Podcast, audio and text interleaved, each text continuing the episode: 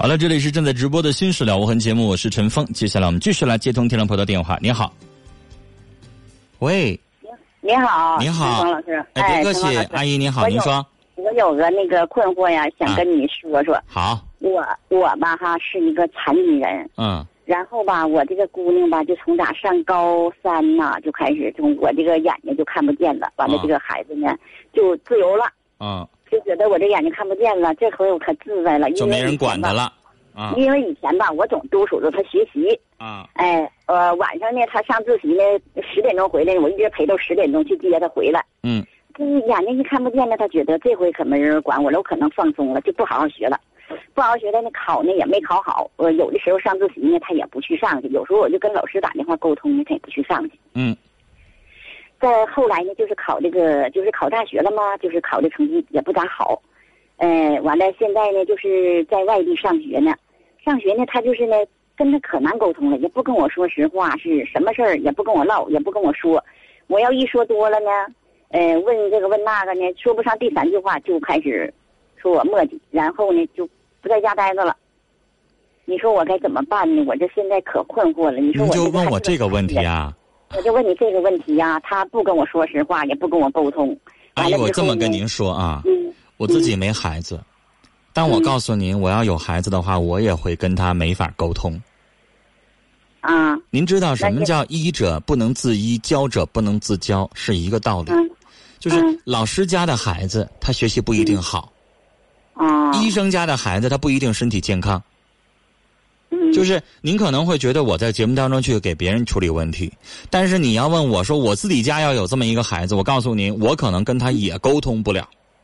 我自己本身就带学生，我自己带的学生，我告诉您啊，我遇到过太多太多这样的问题了，就是包括我带本科生，我还带研究生。你带本科生的时候，还有我还带高中生哈。你知道有的家长就干脆就没法跟那孩子说话。我今天上节目前，我还跟嘉玲还讨论这个问题呢。我有一个，我带了一个孩子，十七岁，这孩子身上有纹身，小姑娘，啊，这妈妈一句话不敢跟他说。你知道吗？就他妈妈连希望他减个肥，晚上不吃主食这种事儿，都得让我这个当老师的去说。我有的时候我就问我说：“你这当妈的怎么就到这么个地步了？而且她是单亲家庭，嗯，啊，就离婚了，嗯。但是你知道这妈一说这话，眼泪都要掉下来了。那咋整啊？这孩子就是我心头肉啊！我管多了，孩子就给我离家出走啊！真就不跟我联系啊？手机就敢撇了啊？我十天就找不着这孩子呀！”你知道我一听完了之后，我确实也理解当父母的孩子就这么就这样。现在这九零后的孩子，那叛逆心理，你真就不敢说多说一句。你知道老师有的时候说吧还好一点，对呀，因为孩子可能多多少少知道这老师啊，可真不是惯着你的家长。嗯。啊，你你跟老师说的话，老师真就有招治你，但是家长他就真觉得你能把我咋的？啊，他就跟你较劲，然后最后他就赢了。就是我想跟您说，阿姨，这样的问题，你想让我说说孩子怎么就能够听你这个当妈的话？我想告诉您，太难了。还是我太难了。哎呀，我家也是单亲家庭，就我自己领着他，从小就供着他，一直供到现在呀。我就是我想问您，孩子现在有没有走歪道？您觉得？我现在他不跟我说实话呀。我要是一跟他孩子他爸呢？就。走了，孩子爸爸没有去世了。我从八岁，他八岁我就领着他过到现在，我就跟他说：“妈妈供你不容易啊！我现在都是个残疾人了，我还硬着头皮供着你。”这个家庭当中有没有他其他的可以信赖去跟他说两句话的人？呃，就是有姨。一个姨，他的话能听吗？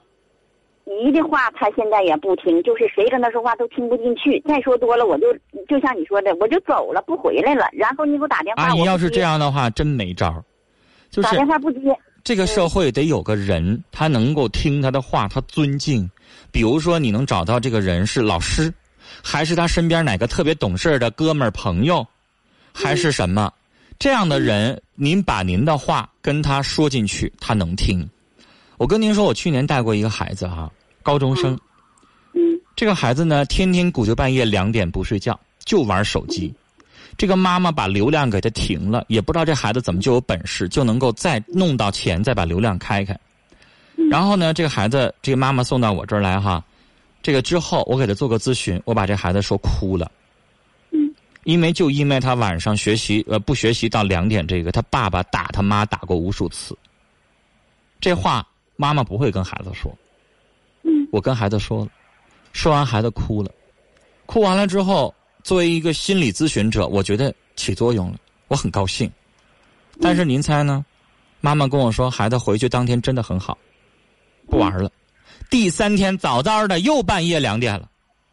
你看看，就是他能听一阵儿，听两天，对，对，甚至有的家长告诉我，老师啊，听两天都我都知足啊，我们家孩子说听一小时都够呛。所以，阿姨您您知道吗？听了您这个话，我想跟您说，有的时候真就没招。我要自己有孩子，可能我也一样管不了。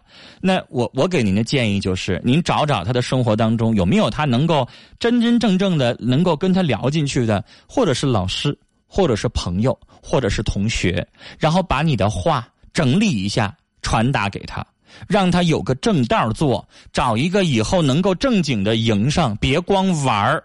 光玩不行，这妈妈是单亲家庭还是残疾人，供一个孩子确实不容易。但这话无论如何从您的嘴里边说出来，他一个字他都听不进去。找一个他能够听进去的人，然后把这个信息传递给他。但是呢，也不要老说老说他还是烦。那让这孩子自己能够自食其力，他应该自己去赚钱了，开始自己找工作的目标了。他只要能够自立，能够工作，您就应该放手，就应该放心了。孩子不跟您交流，只要他能够出色，他能成功，他能有所成就，您做母亲的不也可以高兴了吗？是不是？我怕他学坏，他现在就好像不对呀。但是您这个墨迹完要跟他说，他就会认为是墨迹，他就认为没意思。你都说过八百六十遍了，是不是？我理解您的意思啊。像我刚才说的，找一个人去把这个话递上，然后默默的去帮您去看着。我相信，就您家里这个情况，他的同学、他的哥们儿都会。有一些实话都会跟您说的。好了，时间的关系，今天的节目就跟您聊到这儿了。